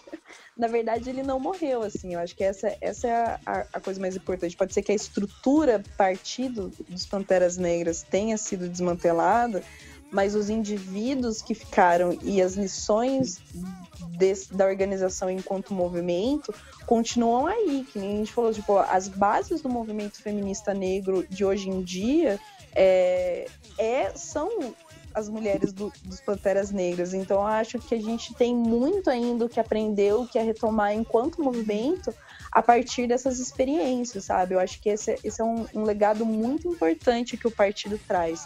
É, o quão eficaz, porque querendo ou não, é um movimento muito vitorioso. Pensar em tudo que o, que o governo teve que fazer para desmantelar esse movimento é uma parada muito sinistra que, por exemplo, hoje não seria, eu não sei se seria tão possível eles, eles desmantelarem o- um movimento desse, né, dessa qualidade com essa facilidade, entendeu? Uhum. Porque gente- apesar do. Ah, pode falar. É, não, e não, eu só ia falar, e a gente está começando hoje em dia, eu acho que é, isso é uma coisa muito importante, que a gente está num ciclo atualmente que está sendo muito propício para a retomada dessas experiências, e isso tem acontecido até agora de uma maneira muito espontânea e pouco proposital, eu acho. assim. É, a gente está vendo, a- por exemplo, as organizações estudantis em São Paulo, as auto-organizações que a gente vê aqui é, pelas manifestações nos movimentos sociais. Nos Estados Unidos, o Black Lives Matter e toda a retomada também do movimento de direitos civis lá, é, eles têm bebido muito da ideologia dos Panteras Negras sem dar aquele embasamento final, eu acho, comunitário, que seria maravilhoso. Então, é, acho que a gente tem ainda muito que aproveitar dessa experiência. Eu acho que em mérito do partido, apesar dos erros estratégicos e da ação do governo, ainda é, um part... ainda é uma ideologia que dá muito exemplo, sacou? Traz muito mais uma ideologia positiva do que algo que tende a fracassar. Acho que como a Luísa falou, utilizar do modelo dos Panteras Negras pra... dos Panteras Negras para hoje é o que pode dar muito certo como união como ideologia da população negra, tanto do Brasil quanto dos Estados Unidos, sacou? Uhum. Meu, imagina um, um movimento amplo, auto-organizado nas favelas. Assim, obviamente, não seria possível a gente aqui andar armado para proteger os moradores, porque a gente não pode andar armado na rua anyways, assim. É, né, então, se a polícia vê uma arma em, em um- uma pessoa negra, ela tem licença mil para matar ela. É, mesmo exato. se mesmo se essa arma, na verdade, for um guarda-chuva, na verdade, ela também tem licença para matar ela, mesmo assim. Então, é, só que existem outras táticas de autodefesa que são possíveis, assim. Então, se uma comunidade se dedica a se proteger e a gerar serviços para si mesma, coisa que a gente já vê de certa maneira em algumas comunidades, acho é, no Rio de Janeiro, de, por exemplo, é, eu já, já vi algumas hortas comunitárias para prover alimentos para a população, as ações que a gente vê hoje em dia nas ONGs de educação, se a gente conseguisse expandir e organizar isso é, de uma maneira realmente estrutural para formar uma autogestão, eu acho que seria muito possível e seria um modelo assim, tipo, meu, fudido. Acho que a gente tá. E a gente tá num momento muito propício para isso. Acho que principalmente aqui no Brasil, cara. Sim, um tem, pouco de. tem se colocado no Brasil é, é que, para mim, hoje em dia é quase equivalente ao que tinha nos Estados Unidos, sabe? Em termos de Aham. incisão, assim, da, da, da polícia. E olha, se rolar mesmo, vai ter muita gente tremendo na base. Sim, com certeza. Tipo, só que as pessoas deveriam se entregar, porque, por exemplo, uma das maneiras de autodefesa que eu vejo seriam as pessoas se colocarem entre, entre os, os as vítimas, né? Dos policiais e os policiais. Isso provavelmente resultaria em várias pessoas, tipo, muito mortas, assim. Uhum. É, Bem mortos, né? é, várias pessoas bem mortas. Só que, de novo, assim, apesar de, pelo amor de Deus, quero até bater na da madeira, pensar já na vida dessas pessoas bem mortas, que é muito triste perder essas vidas, é, quando a gente volta para aquela questão do posicionamento que isso traz, isso é uma coisa que vai para mídia, entendeu? Quando você vê uma, uma população que morre tentando se proteger, isso vai para o jornal, isso dá atenção para o problema. Isso faz com que o, o, o Estado se envergonhe do que está fazendo, sabe? É, pelo menos mundialmente falando, por exemplo. Isso pode gerar mudanças. Então a gente tem muito que aprender com, com, com, com essa, inclusive com essa tática de entrega, sabe? Da gente realmente se entregar para o movimento e se sacrificar pelo movimento é, em prol de fazer grandes ações, tá ligado? Tipo, grandes posicionamentos mesmo. Tipo, sei lá, criar uma coragem. Uhum. Eu concordo. É isso. Vamos criar coragem, galera. Vamos, vamos todo mundo se organizar assim. Eu acho, não, é sério. Vamos todo mundo se organizar, vamos todo mundo começar a discutir seriamente como a gente pode ser independente desse estado de merda que. que Começar cara, a construir um, começa a construir um poder popular, né? Autônomo, independente Das instituições. Exatamente, porque se, cara, se a vida tava difícil no governo Lula, Dilma, queridos, a hora é agora. Porque se for depender do que vai vir aqui pra frente, é pra você ter educação, pra você ter saúde, pra você ter segurança, gato, pode tirar o seu cavalinho da chuva. Porque vai vir o PP pra tudo quanto é lado. O Brasil vai virar uma grande UPP. A verdade é essa. Então, acho que a gente está num momento para o movimento é, não só negro, mas de minorias como um todo, de fazer um posicionamento bem foda e ser autônomo mesmo. Porque não dá para esperar nada desse estado de merda. Essa é a palavra de encorajamento. A única, a única solução é, é uma política que vem é, voltada para baixo e para esquerda, né? Exatamente. Todo Desde abaixo para povo. esquerda. Exatamente. E com essas palavras de sabedoria, vamos pro qual é a boa? What's wrong with some in your family tree? I don't know. Hey, I'm just a rhyme sayer. Skip a Eu queria já puxar o, a- puxar o gancho pro meu qual é a boa, que eu queria indicar um, um documentário sobre os, os Panteras Negras que se chama Todo Poder ao Povo. Que é, é um documentário bem bacana, assim, falando sobre a forma de organização deles, a história e tudo mais. É, do meu ponto de vista, eu acho, acho que o, o documentário peca um pouquinho por não mostrar muito essa dimensão da, do radicalismo socialista do partido, né? Eles deixam, é, isso aparece no filme, mas é deixado um pouco de lado. Então, essa ênfase que a gente deu durante o programa de sobre a, a influência do pensamento socialista na política dos Panteras Negras acaba não, apa- não aparecendo tanto. Mas é bem legal para entender o contexto e entender o surgimento do partido. O nome é Panteras Negras, Todo Poder ao Povo. Eu, eu queria. Eu posso dar uma segunda. Pode, é seu sugestão? programa. Pode falar o que você quiser. Não, é porque um, um lugar onde, onde vocês podem encontrar esse filme, Todo Poder ao Povo, é no, no canal, em um canal de YouTube que se chama TV, TV Flasco. Flasco, F-L-A-S-K-O. A Flasco é uma fábrica que tem em Sumaré, eu não sei se eu já falei disso aqui, mas é uma fábrica que tem em Sumaré que foi ocupada pelos trabalhadores. É uma fábrica que estava em processo de, de falência e estava sendo fechada. E os trabalhadores ocuparam a fábrica e estão lá trabalhando até hoje. Isso tem mais de 10 anos. E aí eles têm esse canal no YouTube onde eles colocam filmes com esse viés mais de esquerda, assim e tal. Então, no, no canal deles, que é, é bem legal vocês procurarem para acompanhar, ver o que está acontecendo lá.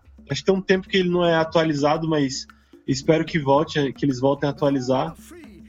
Mas então, quem tiver interesse em conhecer a Flasco, procura aí no Facebook, dá uma olhada nesse canal deles e aproveita e veja o documentário dos Panteras Negras, Todo o Poder ao Povo. Ótimo. Chino, você tem alguma indicação pra hoje?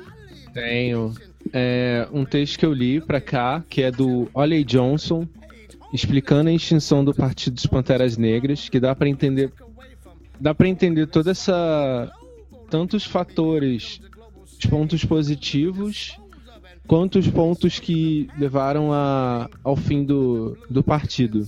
Vou botar o PDF pra galera, porque o PDF tá disponível. E é isso. Ai, que bom. Olha, eu não tenho nenhuma indicação, mas eu vou fingir que eu tenho. É, é, já que eu não tenho nenhuma indicação. Você vai inventar o nome de um CD É, e procura é, aí. não. Na verdade, eu vou fazer uma indicação assim de ação, na verdade. É, porque provavelmente não sei quando que esse episódio vai sair, mas eu espero Jesus Cristo que as pessoas ainda estejam se movimentando com relação às coisas que estão acontecendo. Então, eu gostaria muito que as pessoas pegassem todo o espírito maravilhoso desse programa de Deus que a gente acabou de gravar e, meu, se envolvessem. É isso, queridos, se envolvam. Vai lá no Facebook, procura as ações que estão tendo na sua cidade, que provavelmente tem. É, se envolvam na discussão, porque essas discussões elas vão, elas não vão, são, não vão só tanger é, em questão de movimento, mas elas também. A gente também tem que discutir as propostas de país que a gente quer, que a gente quer ter, sabe? E isso acontece também. Então, peguem todas as referências dos Panteras Negras e se organizem. É isso. Esse é o meu qual, é o bom. Eu- porque eu não tenho uma indicação de verdade. É, Essa é uma indicação de verdade. Isso é uma indicação de verdade. Aham. é, mas eu acho que é isso, né, gente? Yay! É isso. É, isso. isso. Mais um programa maravilhoso. Espero que vocês tenham gostado, gente. Vamos dar tchau. Tchau. Tchau. Muito obrigado por galera. terem ficado até aqui. Todo poder ao preto. Can you finish the paperwork while I finish the code? Record companies with thumbs up their ass, blowing smoke up yours while passing gas. Sing that song, tap your feet. There goes our music. Here comes their beat. It once was real. It once was true. It once had meaning. We once knew powerful men with so little eyes, feasting on children with illusion and lies. Control, manipulate, manipulate, control. They pump up the volume and twist our soul. Bunchy Carter was a sacrifice. Of Fred Hampton paid the price. They came from the heart. They came from the street without Glock nines or hip hop beats, gun battles, death and mental fatigue. Who was down and who was in league? Gangster rap, gangster sham, gangster dreams of who I am. From the rural south, the industrial north, the panther came stalking. The panther came forth. Huey, Bobby, and Geronimo Pratt, a Finney and a Sada, some of all of that. Young, precocious, and very brave. They made mistakes, but always gave. Irresponsible, we sold them out. Instead of support, we gave them doubt. Afraid of ourselves, afraid to be free, afraid of being what it means to be. No more healthcare.